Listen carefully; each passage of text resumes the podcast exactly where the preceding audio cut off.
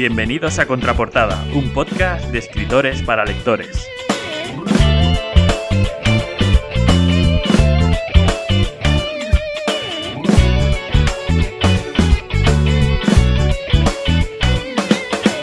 Somos Pablo Poveda, Luis Santamaría, David Orange y Ismael Santiago Rubio y te invitamos a conocer nuestras inquietudes, anécdotas y proyectos y sobre todo a pasarlo bien con nosotros.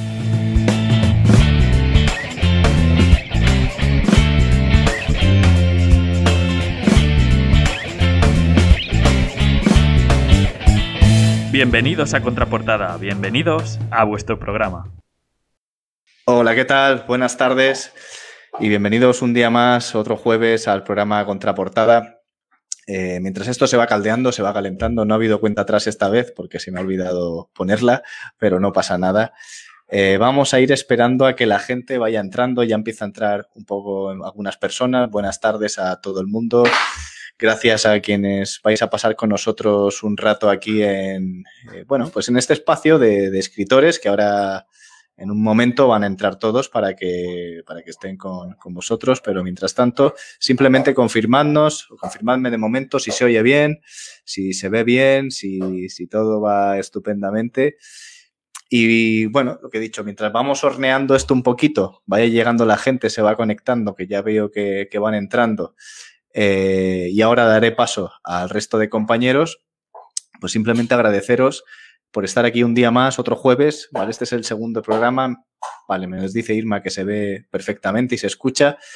Este es el segundo eh, día de contraportada, el segundo programa, y hoy vamos a hablar de una cosa muy particular que muchas veces nos habéis preguntado y, bueno, que es el peor momento como, como, escritores, ¿no? Es una cosa que de un tema tabú del que se habla poco y que hoy vamos a contar entre los cuatro compañeros, Luis, Ismael y David, hacer un repaso de la semana, hablar de este tema y sobre todo antes de, antes de empezar y, y mientras vais llegando y presentar a, a mis compañeros, deciros que el programa lo podéis encontrar en YouTube, eh, si ponéis contraportada podcast, lo podéis encontrar también en Spotify y por supuesto lo podéis encontrar en nuestras páginas de Facebook. Así que en caso de que os tengáis que ir o, bueno, no podáis verlo completo, que sepáis que habrá una repetición y que lo veréis en, en, estas plataformas para que esté todo registrado.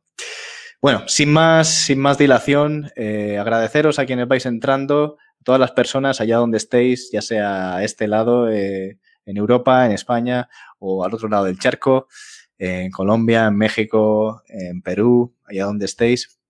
Daros las gracias.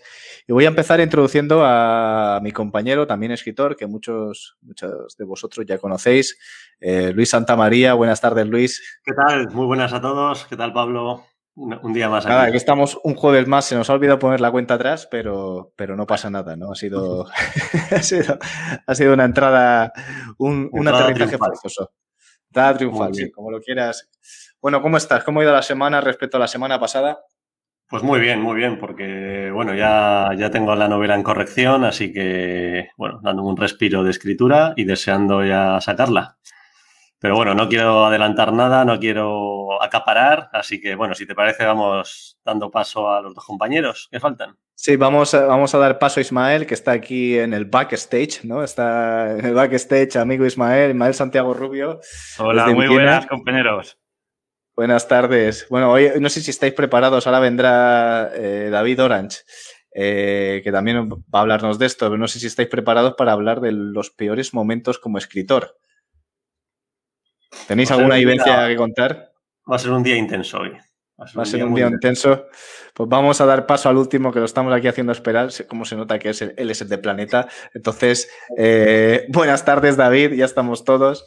Buenas tardes, amigos. Y nada, eh, como, como estáis diciendo, esto ya se está caldeando desde el primer momento y el tema viene fuerte aquí a pie de micro. Con lo cual, eh, Vamos a, vamos, a, vamos a ver lo que pasa, pero yo creo que va a ser interesante la tarde de hoy. Sí, como ya sabéis, el tema principal de esta tarde es eh, nuestro peor momento eh, o nuestros peores momentos como escritores, ¿no? Que es algo que, que bueno, Eh, todos pasamos, no se cuentan, hay muchas historias que no se cuentan eh, al, otro lado, ¿no? Siempre se habla del éxito, del triunfo, pero muy pocas veces de las malas experiencias que nos podemos llevar, que a veces nos ayudan y otras veces eh, nos derrumban. Quería, antes de empezar, ¿vale? Más que nada porque sé que van a ir surgiendo preguntas y van a, y van a salir comentarios, que nos podéis hacer todas las preguntas que queráis en el chat, que nosotros las vemos y para no ir interrumpiendo esto, pues iremos seleccionando a medida que vayamos hablando o las dejaremos para el final, pero intentaremos contestar a todas las preguntas eh, porque siempre son interesantes y más que nada porque gracias a esta plataforma las podemos ver y podemos hacer que aparezcan en pantalla. Bueno, eh, Ismael, David, ¿estáis bien? ¿Ha ido la semana estupendamente? Pues sí, eh, hoy me he deshecho de, la próxima novela, del manuscrito, ya no es mío, ahora es del corrector. y, a ver, a ver qué pasa con él. ¿Y David? Sí, yo la verdad, es que eh, la semana ha sido sin, sin ningún contratiempo. Eh, la rutina habitual, peleando sin descanso, poco, pocas horas de, de dormir y, pero contento, ilusionado, esa ha sido mi semana. Eh, como ya sabéis, eh, a tope. Bueno, lo de dormir poco es algo creo que lo llevamos los cuatro bastante al día y que forma parte de, la vida de un escritor. Bueno, vamos a darle, vamos a darle paso a este tema. Vamos a empezar a, un poco a, desgranar eh, de cada uno las vivencias y los, y los bueno, las situaciones personales que hemos vivido. Quería, no sé, bueno, voy a empezar por, David, ¿vale? Para no ir eh, a las agujas del reloj como siempre, voy a empezar por David, eh, ya que es el que tiene más experiencia en el mundo tradicional y posiblemente tenga más chismes que contar. Pero luego, pero es una, vamos a comentarlo todos. A vosotros, eh, ¿cuál, ¿cuál ha sido vuestro peor momento como escritores, ¿vale? Cada uno de vosotros, ya sea tanto a nivel de decepción, a nivel personal. David. Para ti, si tuvieras que elegir uno o varios momentos, peores momentos en la pues, escritura. Mira, eh, iba a decir uno, pero con lo que has dicho hace un momento del mundillo tradición, del mundillo este de las editoriales, voy a decir dos. Voy a ser muy rápido, muy escueto, muy gráfico. El primer momento que el primer peor momento como escritor para mí es y siempre será el, es, justo ese punto en el cual no, no te atreves a dar el paso y empezar a escribir. Es decir, todos esos años que tú a lo mejor estás en casa queriendo escribir o sintiéndote escritor, pero no terminas a lo mejor de, de, escribir una novela entera. Para mí ese es el peor momento que yo he vivido como escritor, es decir, esa incertidumbre, ese miedo a, a, escribir mal, a no ser bueno, a no ser capaz de escribir una novela. Ese sería el primer, peor momento que yo he vivido como escritor, esa, esa, etapa, esa etapa de mi vida. es una cosa interesante. Perdona, es una cosa interesante porque mucha gente, mucha gente que nos está viendo, supongo que, o sea, nos conoce ya cuando ya hemos publicado o hemos escrito, ¿no? O llegan a tus libros de una manera u otra pero hay un proceso hasta que llega ese, ni siquiera el libro que se están leyendo, sino lo anterior. Y muchas veces nos olvidamos, o sea, vemos la figura de la persona que ha escrito el libro y bueno, pues vale, lo ha escrito, lo hace bien, lo hace peor, me gusta más, me gusta menos, pero desconoce esa, esa faceta que es eh, el miedo a que esto, a que yo no valga para esto. Estoy haciendo algo que, que no vale, ¿no? ¿Cómo es, cómo es Cuéntanos, ¿cómo, se siente eso? Sí, eh, es, una especie de lucha contra ti, contra ti mismo. Es decir, eh, hay una parte de ti que cree que sí vales o que piensa y siente que debes hacerlo porque, digamos, es tu eh, en tu interior sabes que hay un escritor, pero hay otra parte de ti que es un poco el miedo, ese miedo escénico a no hacerlo bien, a no ser capaz. Y entonces yo creo que la primera gran decepción es contigo mismo. O sea, reconocer, en su caso, que no eres capaz o que no eres bueno o que ni tan siquiera te gustas a ti mismo. eh, yo creo que es, es duro y... A mí, eh, eh, eso no me pasó. A vosotros, vosotros que estáis aquí escuchando, que ahora, luego contaré, luego contaré mi experiencia, pero vosotros que estáis ahí. Tú naciste con un manuscrito entre los brazos, Pablo. sí, porque el pan me lo había comido ya antes de nacer. no, pero, hay, que decir que de los cuatro, Pablo es el único periodista, con lo cual eh, ahí tenía una experiencia ganada que aunque no, no tenga mucho que ver con el, con, el, novelista, pero bueno, eh, digamos que una preparación de saque. Eso es un falso, eso es un mito eh, también, porque eh, yo estudié periodismo, no ejercí como tal. y, y, luego la cuestión es, de toda la gente que estudiaba conmigo, cuánta gente escribía, ¿no? Al final la escribes las noticias que te obligan para las prácticas y demás, pero cuánta gente ha decidido, hay, hay bastante, pero mucha, simplemente estaba allí de paso. Entonces, eso es un mito, es decir, no todos los que estudian medicina valen para ser médicos, ¿no? Pues la gente que estaba en periodismo, que era una carrera que no se puede comparar a, medicina, pues eh, ya no digo escribir, pero también había gente que no tenía ni inquietud en leer. Entonces, que sí, que es incongruente, pero que a veces el título no va, no va conectado con... Quizá, quizás si se tiene a lo mejor menos experiencia, a lo mejor no se tiene esa experiencia que, da el oficio, ¿no? Que da la carrera, eh, pues esas inseguridades, esa incertidumbre, ¿no? A lo mejor se, acentúa algo más. Entonces aquí debajo de la pantalla, en la parte de abajo están los inseguros y arriba están los, los, confiados o cómo va. Exactamente. bueno, eh, te no he interrumpido. Es una pregunta porque muchas veces esto de, me recuerda mucho a, Regreso al Futuro, no sé si conocéis la película, Back to the Future, eh, que el padre de Martin McFly es escritor también de novelas de ciencia ficción. Sí, sí, y, y, y, dice que nunca van a salir a la luz, ¿no? Porque si le dicen que no son buenas y si no vale lo suficiente. A mí esto me marcó porque luego él, es el hijo el que le dice, cuando él es joven, si, si quieres algo puedes conseguirlo, ¿no? Solo tienes que, solo tienes que confiar en ti, creértelo y, luego cambia y luego al final decide hacerlo. Y muchas veces pienso que estas barreras que nos ponemos en la escritura, en cualquier otra cosa, yo no valgo para esto, yo... Em, a veces es un poco de, una cuestión de ego. Eh, sí, yo por ejemplo, eh, yo nunca dejo que la inseguridad me frene. A mí hay una frase, un lema que va conmigo, eh, lo digo en alguna ocasión, más vale hecho que perfecto si, si, no, si uno espera a que, a que su libro esté perfecto o, a dominar la literatura, la lengua, escribir como Los Ángeles, nunca se va a decidir a, escribir ni, y, los lectores se van a perder seguramente esa buena historia, ese talento. ¿no? Es, es, algo que yo pienso, que más vale hecho que perfecto, pero siempre.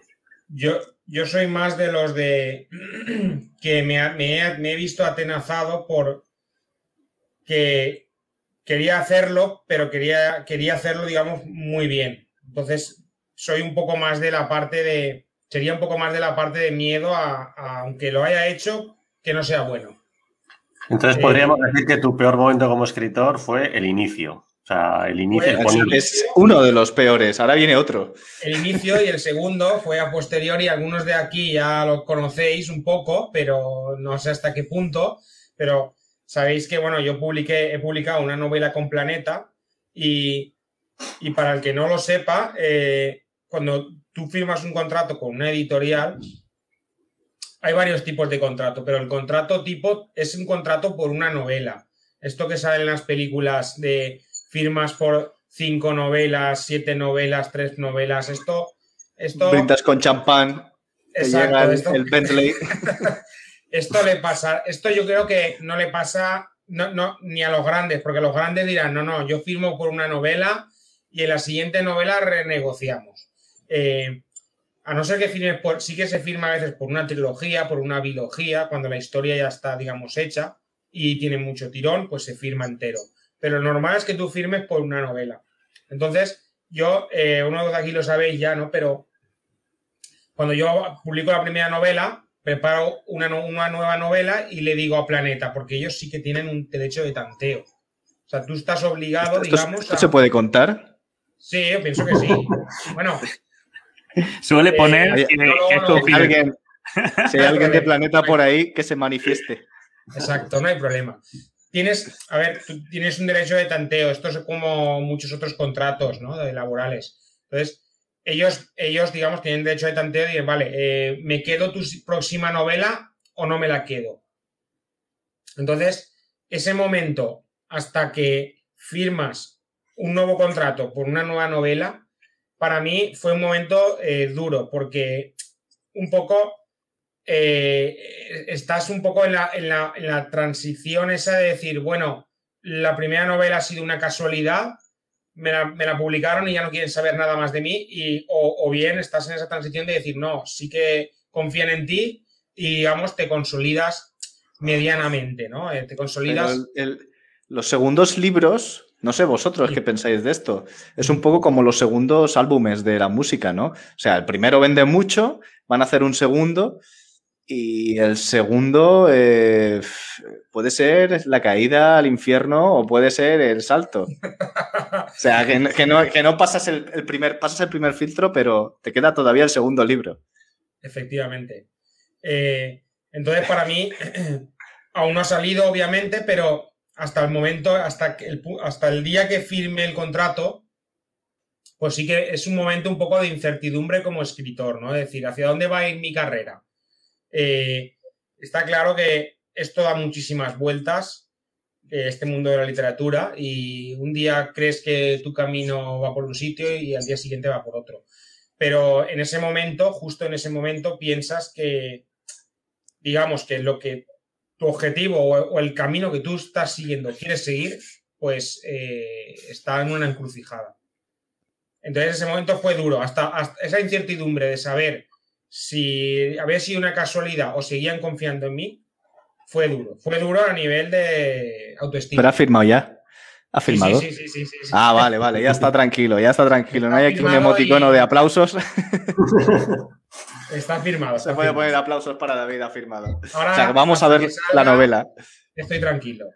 Ahora vamos a juzgarla, a ver si realmente es, como dicen los americanos, un one hit, one hit wonder o, o, realmente el chico sabe escribir de verdad y, puede escribir no solo dos, sino muchísimos más libros. La verdad tiene que ser un mal trago. Eh, ese momento de incertidumbre, después contar el mío, eh, y también fue un mal trago. El primero, el segundo, ¿no? El segundo fue un chiste y tiene que ser un mantra. Mira, eh, por aquí hay aplausos. Un, esa incertidumbre de decir, ¿qué está pasando? ¿no? Ya no confían en mí o se ha caído en el último minuto. Sí. Pero bueno, son cosas de. Se ha desinflado el asunto. Eh, Isma, bueno, perdón, David, porque digo, voy a pasar a Isma a que nos cuente, nos cuente la suya. Un hombre que, que, un hombre que, se que gana el premio de Amazon con un traje rojo, seguro que tiene algún peor momento. Ese fue el mejor momento, pero seguro que tiene algún peor momento. Ese fue el mejor, sin duda, sí. pero eh, para ti y para nosotros. una, eh, cosa, antes de que continúes, Isma, algún día, algún día nos tienes que contar si realmente sabías que eras vencedor antes de la entrega del premio. Si dijo que no. Te enteraste con todos. Lo, dije en el programa anterior y lo he dicho ¿Ah, un montón de veces. Sí, es que no lo sabía. Es que no, has visto el programa, David. No has visto el programa anterior. que tengo lagunas a veces, desconecto pequeñas interferencias, ¿sabes? No lo sabía. Yo iba con mi traje rojo a causar sensación a recoger mi, mi, premio de finalista, eso era, era lo más. Yo no lo sabía. el ganador se viste de Prada. voy a contar un secreto ah, eh, muy breve, bueno, un secreto no, una anécdota muy breve antes de, ir con mi peor momento.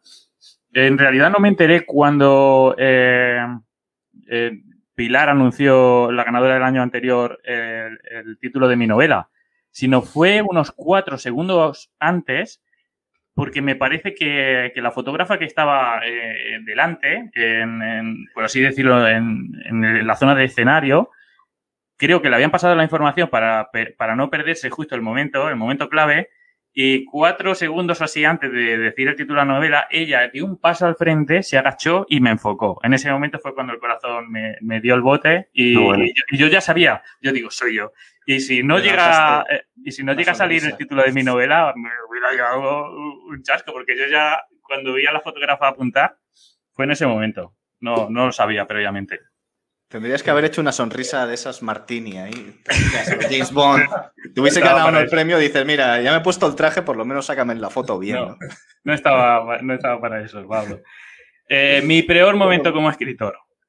Eh, a mí me gusta eh, llamarlo más el momento más difícil, porque al final esto de la carrera como escritor no estamos aquí para pasarlo mal, ¿no? No, no está para sufrir los momentos, el momento más difícil, como siempre, es al inicio, en los inicios. Cuando empiezo en la plataforma de Amazon y, en una semana había una venta o, ninguna, o en un mes habían dos ventas, cinco ventas, y ves que la gráfica no se movía, eh, pues te, sientes ahí, ¿no? Eh, como, como abandonado, en silencio, gustará lo que estoy haciendo, para qué lo estoy haciendo.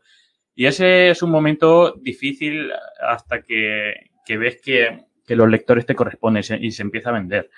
Luego, por otro lado, eh, yo tengo que decir que antes de, publicar con Amazon, eh, yo eh, utilicé una, una editorial de autopublicación en la que yo me imprimía mis libros y yo era mucho de ir con mis libros en el maletero de mi coche, librería por librería, conseguí que estuviera en, en mi localidad, en, en, los alrededores. Era mucho de concertar eventos, firmas, presentaciones. Eh, esos momentos eh, son difíciles eh, porque no se ve recompensado el, esfuerzo y lo que uno invierte, en, pero en todo, ya no solo en la ilusión que le que uno le, vuelca a todo ese proceso, sino también económico. entonces es difícil mantenerse. Hay mucha gente que en ese momento es cuando se desilusiona y entonces abandona. Y eso es lo más complicado de todo. Luego también hay una, hay una etapa, eh, como he dicho, al, ser mucho de llevar mis libros físicos, de moverlos de aquí para allá, eh, yo siempre he sido de, de intentar estar en todos los eventos posibles, presentaciones. Y había algo que, aunque lo quiero explicar y, no creo que se entienda mal, en mi localidad, claro, ha habido un montón de personas que, que me han ayudado, eh, he conseguido hacer muchas cosas gracias a, ellos, a su, a su cariño, al apoyo, a las puertas que me han abierto. Ellos saben quiénes son y por eso no tengo que... Si, están aquí, que, levanten la mano. Eh, ellos saben quiénes son de sobra, pero a lo que me refiero es el típico comentario de nadie es profeta en su tierra. Eh, a ver, yo era, a mí me gustaba mover mis libros de esa manera y me encontraba en mi propia localidad eh, impedimentos mayores, eh, complicaciones mayores a las que me ofrecían los pueblos de alrededor. Eh, Alicante, Elda, Novella. Me era muy fácil estar y hacer ese tipo de eventos en, en esos otros lugares. Y aquí en Viena, en mi localidad, aunque estoy muy agradecido de todo eh, lo que he podido hacer aquí y de esas personas que me han ayudado, pero siempre las trabas eran mayores. Y eso se sumaba a que eran esos inicios en los que pues, tu nombre no es conocido, eh, cuesta mucho vender un, libro tan siquiera. Y quizá, pues, mm, recuerdo ese momento eh, no como el peor momento de, de mi carrera como escritor, porque creo que es peor, eh, no me gusta llamarlo así, pero sí los más difíciles. Señor alcalde o alcaldesa de Villena, no sé quién está ahí armando, que pongan un monumento in memoriam a Ismael Santiago Rubio, que es el escritor de, pues, no, escritor local. Cambió, cambió. Eh, ya no, ya no es el mismo. Pero mm, de todas maneras hay una cosa muy bonita. Eh, bueno, Solo tengo que decir que a partir de lo que pasó con el premio y el eco que se hizo, que se hicieron los medios, ya no solo de, aquí alrededores, sino, pues claro, mm, eso ya no ocurre. eso, ya no ocurre. Eh, en Villena, en cuando pasó lo del premio, al, par de semanas o así, eh, me ofrecieron, querían que presentara en, en la biblioteca Miguel Hernández, que es aquí la, la biblioteca principal, ¿no? Y, y, yo pensaba pues que iba a ser una, una, presentación más como otras que había podido hacer, que yo iba a llegar allí, llegué a las 4 de la tarde para preparar mis cosas, mis libros, mi, mi micro, mi, mi, ordenador y demás.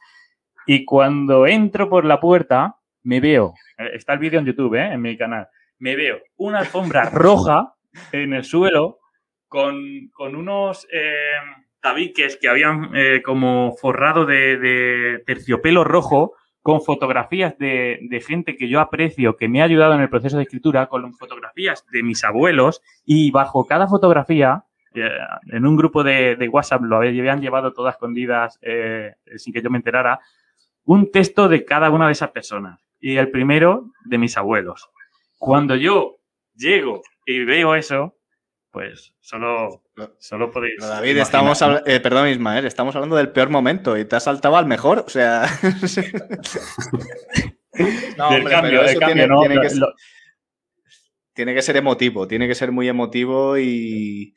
y bueno, luego, luego eh, coment seguiremos comentando esto porque también está mucho. Está, yo estoy cogiendo un poquito de cada uno, ¿vale? Vamos a hablar con Luis y luego hacemos una batería de. para que la gente también participe pero creo que está muy, es la segunda cuestión. La primera es esa cuestión de, no de autoestima, ¿eh? que eso es una cosa que está relacionada con el ego y, también un poco con la vanidad de seré bueno, será esto, pero porque, pero porque en el fondo estamos buscando una aprobación externa que nos diga si es bueno o no.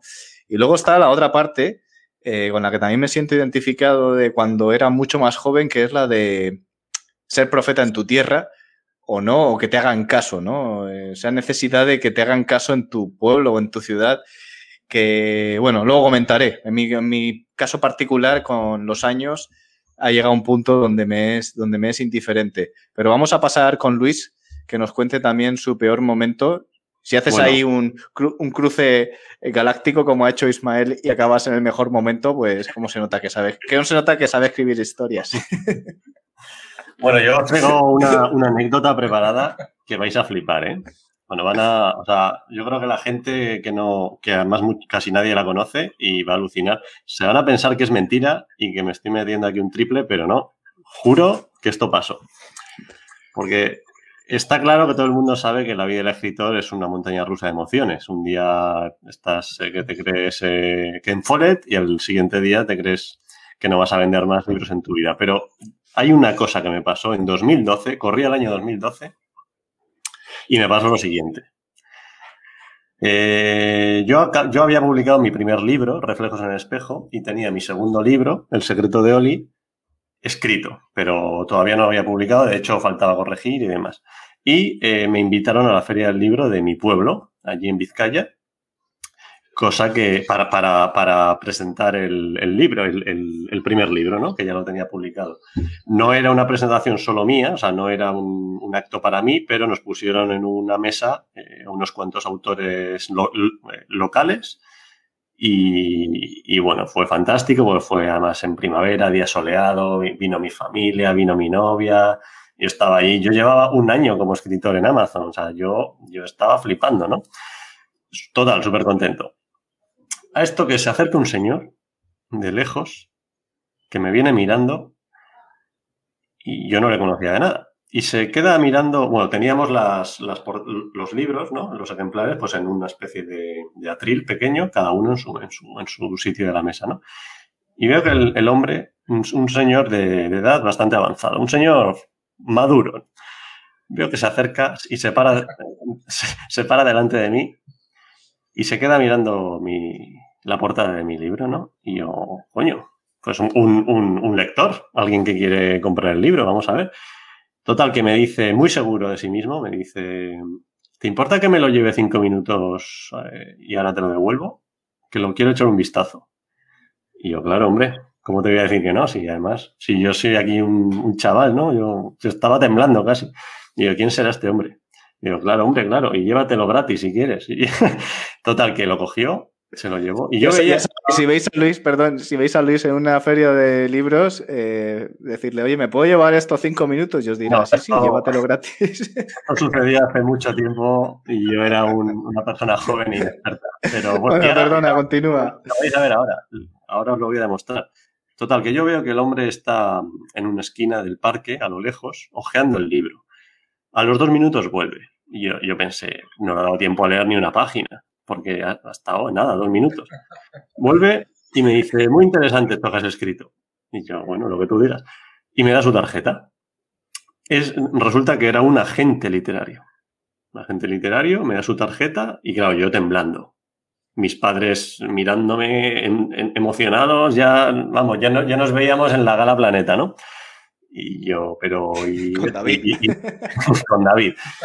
Y me dice, y me, y me dice, se presenta, me da la mano, está un rato hablando conmigo, tal, y me dice que le ha gustado mucho el aspecto que tiene el libro, que lo poco que ha leído le ha gustado y que quiere hablar conmigo para ver si me puede eh, representar. Pero que le llame que, que él se tiene que ir. Era un, era un hombre muy peculiar y me dice, ahora me tengo que ir, pero la semana que viene voy a estar en Madrid, porque yo, yo vivo y vivía en Madrid por aquel entonces. Eh, yo- la semana que viene voy a estar en la Feria del Libro de Madrid, porque esto era en mayo, así que si quieres llámame y quedamos. Y yo, bueno, bueno, bueno, lo que tú digas, vamos. Vamos, fue una cosa, yo estuve una semana nervioso, por supuesto le llamé. Esto es como, vamos, como cuando una chica que te gusta te dice, ¿no? Para quedar, pues estás igual, ¿no?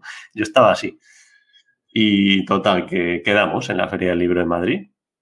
El, el hombre muy, muy agradable, muy atento. Bueno, me invitó a tomar un, un café, ¿no? Allí en una terraza y me vendió la moto. Ya Bueno, te podía ir invitado a comer. ¿no? No, no me invitó a comer, me invitó a un café. Pues ya eso es una señal. Eso es una señal, claro, es que sí, ahora, ahora visto en, re- en retros- en retrospectiva, lo hice todo mal, pero claro, Bueno, no, eh, no pasa nada. de todo se aprende, ¿vale? Total, que tomando el café, pues me empieza a decir que, que él es un agente de escritores eh, que, van, que lo van a petar en los próximos años. Me, me dice que en concreto tiene un contrato firmado con un chico que, que, es, va- que va a ser el nuevo Larson, que, ha, que ha escrito la nueva trilogía de novela negra que la- es la, la Millennium española, que tiene contratos en, audiovisuales para hacer serie. Bueno, me vende y, yo- y, bueno, pues este tío es lo más en el mundillo. Este tío es un máquina. Y bueno, y una vez ha vendido él, pues pasa a hacerme su oferta. Y su oferta es la siguiente. Yo le tenía que pagar 700 euros y por adelantado y él eh, se comprometía a revisar mi siguiente novela. Él no era corrector, pero bueno, él se comprometía a revisarla y lo más importante, él se comprometía a encontrar mi editorial. Claro, después de haberme vendido que, iba a sacar una serie con otro chico, pues yo ya estaba con los ojos chiribitas. Pero claro, aún así, yo muy negociador, le dije, bueno, pero ¿y cómo sé yo? Yo te voy a pagar por adelantado, pero ¿cómo, ¿tú cómo me aseguras que me vas a encontrar una editorial? Porque no es fácil. enco- O sea, además era la época de la crisis, está el mundo muy mal. Y me dice, bueno, yo no te garantizo que te vaya a publicar Planeta, ni Alfaguara, ni una de las grandes. Eso no te lo puedo garantizar, aunque lo voy a intentar. Pero una editorial mediana, seguro, garantizado que te publica. Seguro, garantizado. Te- Porque tengo, Te garantizo porque- que me llevo los 700 euros. Porque tengo amigos, tal, no sé qué. Digo, vale, vale. Total, que quedamos en vernos otro día y, me dice, tú piénsatelo, tal. Eh, bueno, en resumen, no, no quiero alar- alargarme mucho. Volvimos a quedar. Yo ya iba con la idea de firmar. No necesito mucho para convencerme. Firmé, le hice la transferencia, le envié el manuscrito y dije, venga, ya está. Ya tengo agente. Ahora que lo revise, me lo publica, pim, pim, pam, pam, y de aquí a la gloria. Eso era lo que yo tenía en la cabeza. Bueno, pasaron los meses, bueno, pasaron las semanas y me empezó a enviar eh, el manuscrito corregido. Eh, vi que no había corregido casi nada, la verdad. y- y- pero claro, yo pensaba, joder, qué bueno soy, que, que lo he escrito todo bien, que está todo perfecto. Pasaba lo contrario que a David. Eh, claro, dije, bueno, pues, si, si me ha corregido cuatro pijadas, pues será que está perfecto. Pues venga, vamos allá. Y, y- y él me decía, venga, ya estoy reuniéndome con editores, no sé qué, y yo, perfecto, perfecto. Lo peor de esto, o sea, todavía no he terminado, pero lo peor de esto no fue los 700 euros perdidos. Porque me, ya, me adelanto y, os digo, y les digo a todos los oyentes, que, me timó, ¿vale? O sea, que esos 700 euros... Yo, creo, que les, creo que les ha quedado claro a todos los que nos están viendo y escuchando que fuiste estafado. pero eso no fue lo peor. Víctima de una estafa. Estoy estafado, sí, sí. Pero Insisto, los que no es para reírse, pero. pobre, pobre Luis. No, no, ahora, a ver, ahora me río porque ha pasado mucho tiempo y además me sirvió para aprender y para hacerme más fuerte yo como escritor. O sea, yo, ahora mismo, yo a día de hoy lo agradezco. Pero insisto, lo peor no fueron los 700 euros, ni siquiera fue el golpe anímico que me llevé. Lo peor fue el tiempo que perdí. Pues claro, pasaron meses, yo tenía una novela terminada en el cajón que es El secreto de Oli, que además es la novela que más se ha leído hasta la fecha mía, y la tenía sin publicar. Yo eh, todos esos meses los perdí, o sea, los podía haber tenido publicados. Además, estaba tan pendiente de este hombre que, que, casi que dejé escribir, dejé de escribir. O sea, tenía más novelas pendientes, pero, pero digamos que dejé mi carrera de escritor en pausa por si me publicaban, ¿sabes? Y eso fueron más de seis meses que estuve allí, pues, eh, pues yo le enviaba un correo de vez en cuando, en plan, bueno, pero ¿cómo va esto? Y él, tranquilo, tranquilo, que este proceso es lento, pero tú confía. Te he preparado otros 700 que no encuentro editorial. Se, se, me acabó la paciencia, porque claro, yo quería seguir escribiendo, yo quería publicar la novela y, y se me acabó la paciencia. Y le dije, mira, ¿qué pasa? O sea, o, me, o, me, das una respuesta ya, porque además lo peor no era que no me encontrase, que no me encontrase editorial. Lo peor era que no me llamaba. O sea, que pasaban las semanas y ni siquiera daba señales de vida. Entonces yo ya le escribí y le dije, claramente, le dije, estás, estás pasando de mí. O sea, no, no, me, no me estás cuidando como tu representado que soy y no me estás informando de, cómo va la cosa. Y, me respondió que nada, que es que el, sector editorial estaba muy mal por la crisis, que...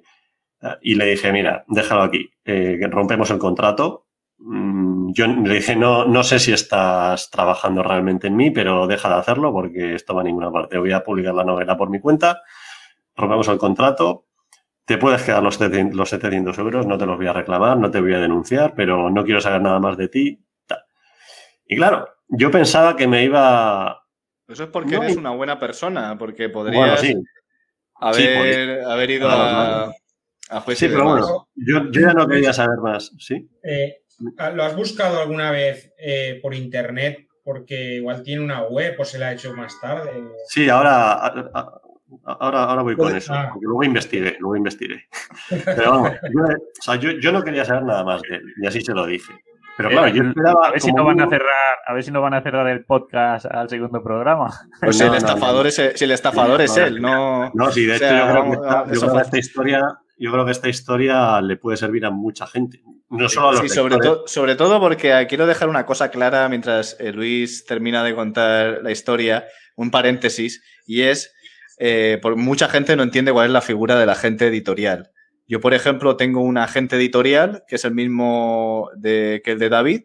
Lo que pasa es que yo no he publicado con ninguna editorial, lo cual no, no pasa nada.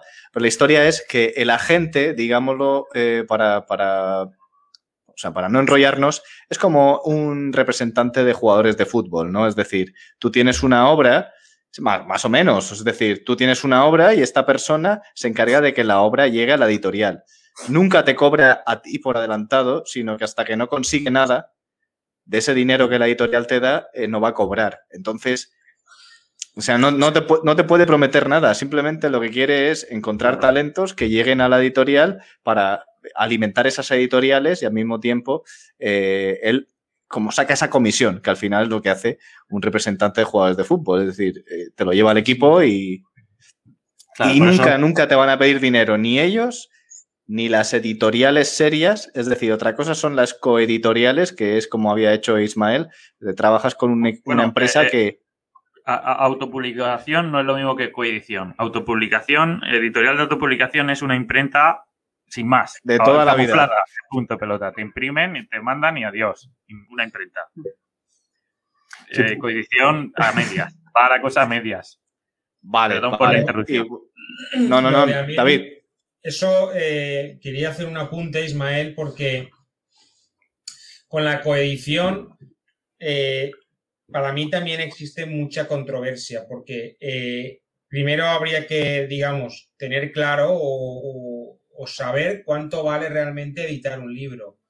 Con lo cual, cuando hablamos de coedición, hay veces que lo que sucede es que está pagando el autor la edición al completo pensándose que es una, una coedición, cuando realmente a lo mejor no es así.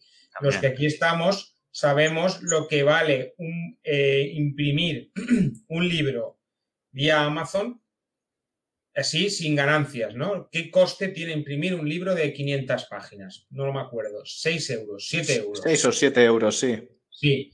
Todo lo que te quieran cobrar esa editorial de coedición por encima de esto, ya empezamos a tener problemas, porque eh, ellos realmente, estas editoriales, ya lo hablaremos en otra ocasión, pero estas editoriales realmente no editan tu libro. Un día tenemos que, hacer un, programa. Perdón, perdón, David. No, que no, editan tu libro.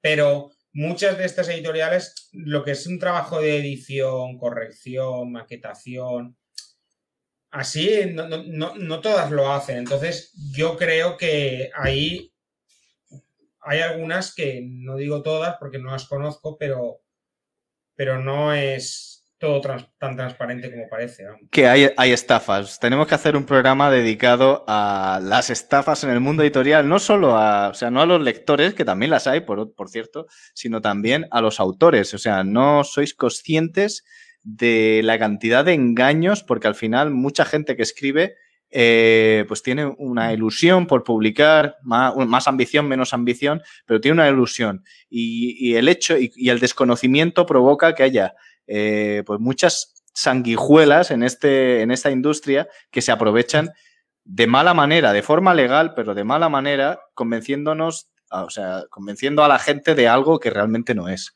Pero yo creo que esto lo deberíamos dejar para otro. Sí. Claro, claro, yo también quería, o sea, he querido contar esta historia, primero porque realmente fue mi mayor golpe, pero luego también he considerado que era muy interesante, no solo para los lectores, que, bueno, que, les puede parecer muy curioso, pero para los, para los escritores que nos estén escuchando y que quizás estén empezando a escribir, bueno, pues que sepan lo que hay, que sepan que hay gente muy aprovechada, que sepan la función de la gente, que no te pueden, bueno, lo que estamos hablando, ¿no?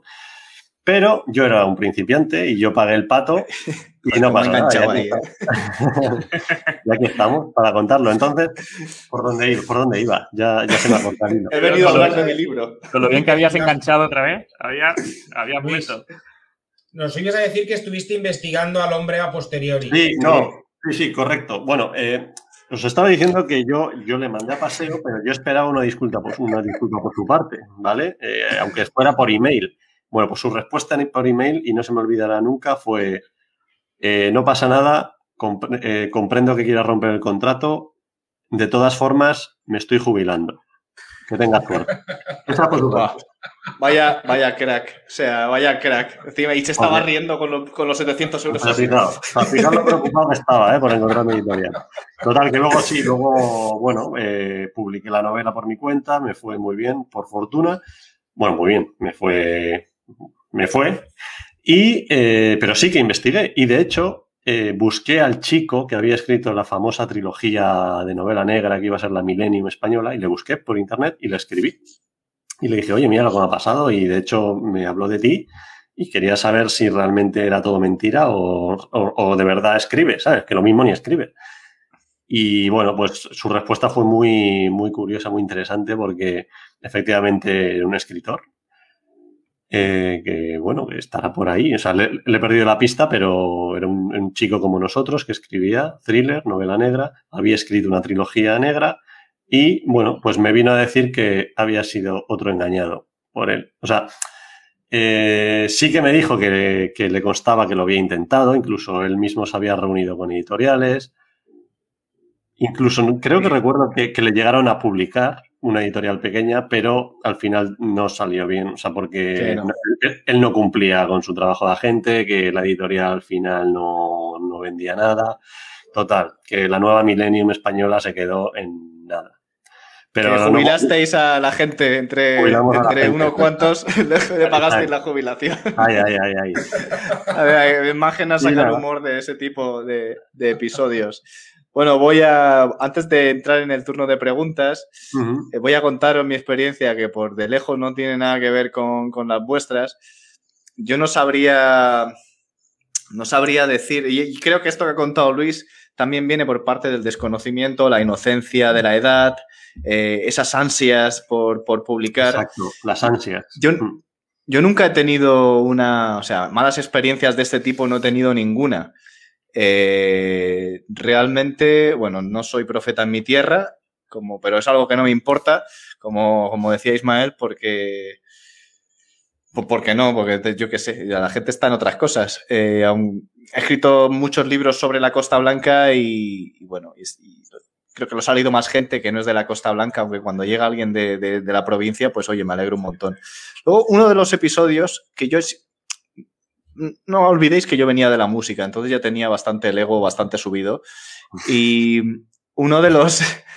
eh, Escribí mi primera novela, que, re- que es realmente mala, que es Sangre de Pepperoni, lo cual, quienes estéis leyendo esto o viendo esto, no la compréis, ¿vale? No la compréis, no es publicidad, es antipublicidad. Hay que, hay que leerla. Pero la Hay que leerla. Has hecho anti-spam. He hecho anti-spam. O sea, es lo que se llama psicología inversa. Psicología Yo la estoy comprando ahora mismo.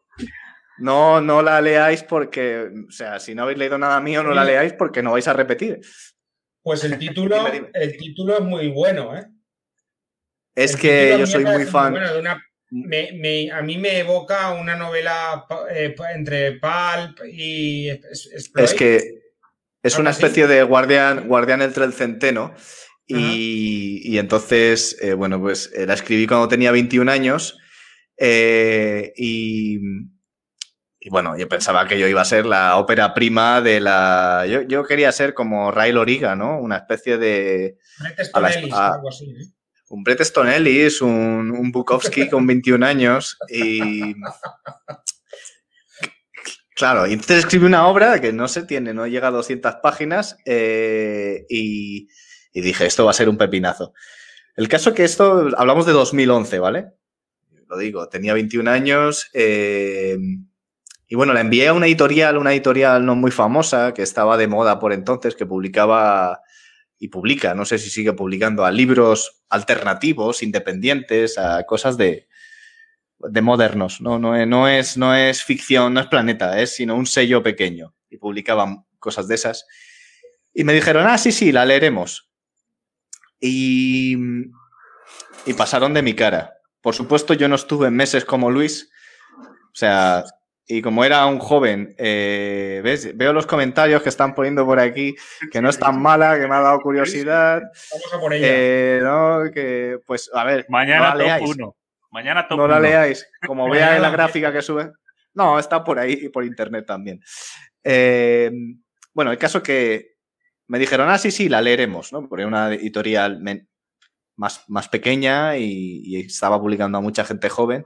Entonces, eh, el caso es que me esperé dos semanas y como no me dieron una respuesta y yo era eh, impaciente y era el rey de las letras, pues puse en Facebook eh, tráiler de Sangre de Pepperoni, que era un vídeo que había hecho yo casero. Y me dijeron, entonces, ¿qué quedamos? ¿Nos la leemos o, la vas a publicar tú? Y dije yo, eh, vamos a ver, no me fastidies, ¿no? Es decir, aquello fue un golpe de, un golpe de ego, porque dije, ¿qué pasa? Que si la voy a publicar yo, o sea, me, di- me dices que te la vas a leer y ni siquiera te la has leído, y porque ahora pongo yo un anuncio en Facebook, entonces dices, un momento, ¿me la leo o no me la leo? Entonces, esto fue con 21 años, ahí fue donde dije, mira, eh, que os den, me voy, a, me voy a ir con Amazon. Exactamente, me dijeron que no les interesaba, lo cual eh, me molestó bastante, pero porque era un, un chaval de 21 años con, con- muchos aires de grandeza. Y pasaron muchos los años, ¿no? Y pasaron los años y, bueno, eh, estuve cambiando el registro, eh, llegué a caballero y demás. Y sinceramente, lo que no ha sido el peor momento. El peor momento siempre es cuando no puedo escribir, pero se me va rápido. Eh, el peor momento llegó ya con mi carrera desarrollada el año pasado. Este, el año pasado, sí, el año pasado. O este año, no recuerdo. 2021, creo, 2020. No, 2020. Eh, que llevo un, llevo un cacao mental. Bueno, todo el mundo sabe que la historia de la familia Fonseca. La familia Fonseca, y a diferencia de lo que le pasó a Luis, es un libro que yo había escrito para un agente editorial, que es el de David.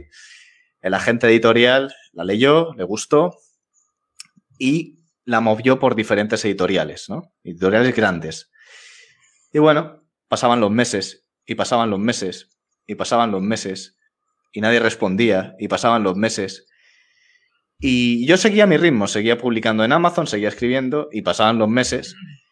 Y entonces ya eh, me llama un día y me dice, vente a la oficina, fui a la oficina que está por ahí por el Reina Sofía y me dijo, mira Pablo, es que esta novela no la quiere nadie.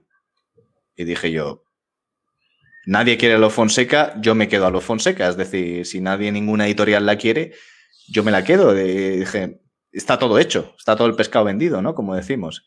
Me dice, pues sí. Digo, ¿no quieres que lo intentemos? Dice, no. Si ya nadie la quiere, es que nadie la quiere. Vale. Pues nada, eh, yo sabía que estaban equivocados porque la historia eh, le había puesto mucho peño y no era el Pablo de 2011, pero dije, bueno, eh, entiendo las reglas del juego, hay tendencias que, pues que en ese momento la novela no encajaba con lo que quería el mercado, estaban buscando otra cosa. Me importó un pito, me fui muy contento, esto fue antes de la pandemia, me fui muy contento con el libro bajo el brazo porque lo iba a publicar yo. Eh, llamé a Pedro, le dije, ponte a trabajar en una portada, que esto lo vamos a sacar para el premio literario. No tenía obra para ese año. Y bueno, de repente sale, el libro, la verdad es que se vendió mucho mejor, 10.000 copias durante el verano, me quedo atónito. A eso me confirmó ya que no tenía ningún tipo de interés y un día recibo una llamada y aquí es donde yo está, la tomadura de pelo, donde, o sea, no realmente me, me sentó más como una tomadura de pelo que como el peor momento. Me llama, eh, me llaman de una editorial, no sé si es de Grupo Planeta, o sea, una editorial muy conocida en España, eh, y me llama eh, la editora. Esta editorial había recibido la novela y la había rechazado, ¿vale? Esto era una de esas que la habían rechazado, pero que esto no valía para nada. Y me llama esta mujer y me dice, que te llamamos porque, bueno, eh, hemos visto la familia Fonseca y nos gustaría trabajar contigo. Y digo yo, ah, pues estupendo. Y que yo, yo sabía que era la editorial que me había rechazado. ¿Y qué queréis? Dice, pues que nos escribas algo como esto. No, ajá. Y digo, pero ¿has leído la de los Fonseca? Dice, no, me he leído, bueno, el extracto que hay aquí en Internet, en la página de Amazon. Pero no sé, pero a mí yo creo que vosotros recibisteis esa novela y me la rechazasteis. Ah, sí. Digo, sí. Digo, entonces te la puedes leer entera porque tienes el manuscrito ahí en tu oficina. Digo, eh, fuiste tú la que la rechazó. Digo, pero bueno, vamos, digo, que un error lo tiene cualquiera. Dice, ah, pues, pues no, pues ahora después te llamo. Bueno, me llamó al día siguiente, que sí, que sí, que, que tenemos la novela tuya, que la habíamos rechazado. Y digo, ¿y me estás pidiendo que te escriba una como esa? sí. Y dije yo, esto, eh, esto es una tomadura de pelo, me están haciendo perder el tiempo y me está poniendo de una mala leche. Y le dije, mira, eh, vamos a hacer una cosa, voy a hablar con mi agente y, y apáñate con él. Por supuesto, no he escrito nada, eh, no he vuelto a saber de esta gente ni... Y es una de las razones por las que, porque la gente se preguntará, bueno, Pablo, tienes tanto el libro, no has publicado nunca con editorial.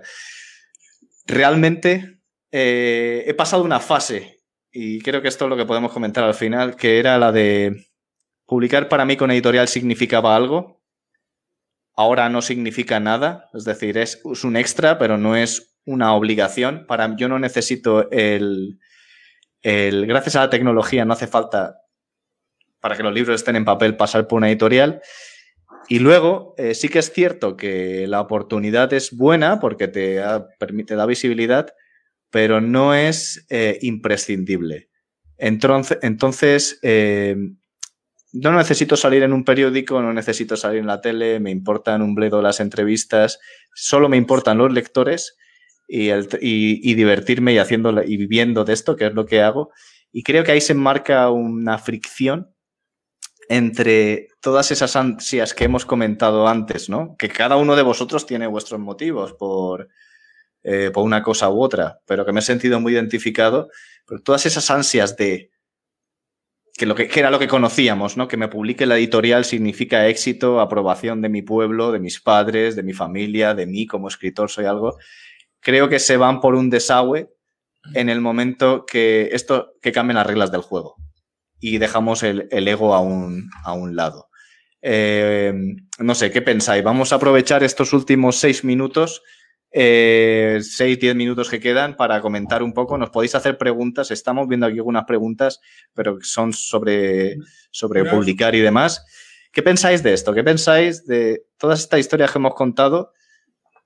Hay un ingrediente común que es el ego, de alguna manera u otra, que nos traiciona, que nos, que nos traiciona, que nos lleva, que nos calienta la vanidad y la necesidad de, no sé, que tenemos todos. Es una condición humana muchas veces de que, mm, por eso admiramos a la gente que pasa hasta el culo de todo, pero eh, la, necesidad de la aprobación externa de algún ente superior. ¿Qué pensáis? Eh, yo pienso que eh, al fin y al cabo escribir el ego y escribir eh, van, bueno, como cualquier otra eh, actividad. Van de, la, van de la mano. Sí, totalmente, ¿no? Porque al final, si en el momento en el que tú decides publicar, es porque quieres que alguien lo lea. Quieres que alguien lo lea porque tú has disfrutado de esa historia, crees que tienes algo que contar y quieres que el resto, digamos, eh, disfruten con esa historia. Entonces, eh, necesariamente, si todo el mundo te rechazase, eh, todo el mundo dijese que no vale para nada, ¿no? Pues al final creo que poco a poco irían matando un poco ese ego, ¿no? Y tú dirías, bueno, pues yo escribo, pero a lo mejor ya no lo publico, ¿no? También es cierto que a mí me han rechazado más mujeres que editoriales, entonces venía ya con, venía ya preparado, venía entrenado. No, y nunca me lo he tomado como algo personal, ¿no? Es decir, eh, es una cuestión de probabilidad, de, Pero yo creo tiempo. porque debes de haber tenido siempre un porcentaje. Eh, ¿De, qué, hablamos ahora? a la que sí que, ¿eh? Ah, ¿de qué estamos hablando? ¿Del negocio editorial o de qué? Mujeres, lectores, lectoras, eh, que sí que te han dado un feedback positivo. Con lo cual, eso te ha empujado a seguir tuyo, ¿no? ¿O qué? Y tuyo es bien. no, a ver. que Ismael, Ismael quiere hablar. No, yo iba eh, a dar un punto de vista parecido, pero también visto desde, desde otra parte. Esto desde, desde, desde Villena. Desde Villena, exactamente. Eh, a ver, hay a veces que si algo funciona bien, hablo, si nosotros, eh, a ver, las reglas del juego han cambiado y, si se va bien autopublicando, muchas veces eh, podría ser un error ir al otro lado, pero ese ego, eso, eso que nosotros necesitamos, ese reconocimiento que, que, como ha dicho David, parece que va ligado al oficio del escritor. Y yo creo, además de, todo artista, escribir creo que, es un arte, eh, necesitas esa aprobación de, la gente. Y, se puede entender que ciertos sellos, por el nombre que tienen, te lo van a dar. Incluso eh, haciendo que ese mecanismo que nosotros ya hemos puesto en marcha porque las reglas del juego han cambiado, funcionen a un ritmo inferior. Eh, pero es como que nos aporta lo, eh, estaríamos sacrificando eh, ese ritmo, ese buen funcionamiento por, no, es que a mí me publica X. yo muchas veces lo he pensado y, a ver, mm, hablando íntimamente con, con, gente o con compañeros escritores o con vosotros, pues, pues sí, está muy bien que venga una editorial grande, seguramente yo vendería, pero ¿cuántas veces me interesaría vender si, el otro mecanismo funciona bien? Y ahí está la cuestión. No sé si, compartís un poco este pensamiento conmigo. Bueno, pues yo creo que es un tema que podríamos hablar en otro programa porque estamos. Mira, yo propongo, yo, propongo, Y hay una serie de preguntas a las que tendríamos que contestar ahora para acabar, ¿vale? Si, si os parece. Mm. Eh, las que nos dejemos fuera, pues las contestaremos por, por, por mensaje. Luego contestaremos a, a las preguntas que se queden en el tintero. ok, ¿qué ibas a pues para cerrar, para cerrar, Una, yo propongo una para- partida de mus. Somos cuatro. para, para enganchar al, al oyente al siguiente programa, eh, podemos hablar de esto y de lo que hemos hablado anteriormente, las mentiras de las editoriales. Yo lo propongo. Ya lo hablamos por privado y si... Adjudicado. No, me parece, me parece es un tema que es muy complejo, eh, las estafas, eh, el proceso editorial, cómo publicar dentro y fuera, que la gente lo desconoce, cómo hacerlo bien y cómo hacerlo mal, ¿vale? Porque una cosa es las herramientas y otra cosa es eh, no saber utilizarlas. Eh, pero, pero bueno, es- y además da, da para mucho. Entonces, eh, vamos a recopilar todo esto y vamos a hacer un programa eh, acerca de este tema. Luis, hablando de la vanidad, del ego, de la inseguridad y, y del, y de Jack el estafador que te... Ya que le Lupin, que- Lu- Lu- el Lupin de, de literario. Sí, se podría hacer una novela sobre el tío este. Pero bueno. No, yo una, una vez eh, leí o escuché a alguien decir que, que el ego no es otra cosa que la voz del miedo. Y, y pensándolo bien, eh, es así. Porque cuando alguien siente ego, que además es una vocecilla que no se puede acallar, el ego no, nadie puede acallar el ego, está ahí y no lo puedes despachar. Pero al final es un síntoma de, tener miedo, miedo a la pérdida, miedo a que te rechacen, miedo a, que a, no gustar. Y el ego es miedo. Eh, sin embargo, eh, lo que yo he visto, y yo creo que, no- que nos pasa a todos los escritores, es que con los años y la experiencia y el, bagaje, lo que hacemos con el ego es pasar de él. Lo identificamos, sabemos que está ahí, eh, le saludamos, "Hombre, ¿qué tal? Muy, muy buenas tardes, venga, hasta luego, que voy a seguir trabajando. Y yo creo que eso nos pasa a todos y en muchos ámbitos. Eh, que sacas una novela y alguien te escribe, bueno, alguien, eh, los lectores empiezan a escribirte, qué bien, cómo me gusta, tal. ¿Qué tal? ¿Qué tal, Ego? ¿Cómo estás? Venga, hasta luego. Porque luego al día siguiente puede venir la reseña de la, el- la valoración de una estrella en Amazon. Y ya de eso es- también haremos un programa entero de Claro. cómo nos ha... cómo- y ahí, tu peor y momento con la primera, con la primera Eh, estrella. Exacto, y lo ves y, y ahí viene otra vez el ego, pero de mala leche. Pero ¿cómo te han puesto una, una, estrella a ti? ¿Sabes? Que, que estás gustando a todo el mundo. Pues ahí luego es está el- cuando... El ego, perdona que te interrumpa, está el ego de cuando recibes la primera estrella, pero un día también tenemos que hablar de aquellos escritores que ponen una estrella a Sí, otros bueno, escritores. Eso, ya Eso es también es el ego. Eso es Eso otra es- Eso, eso, eso también da para otro programa.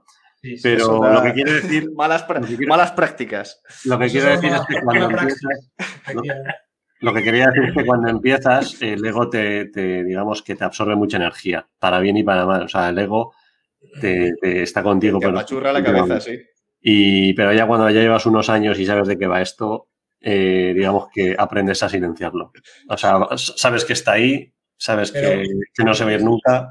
Pero hay una parte de ese ego que, digamos, también te, te dice que no te rindas, ¿no?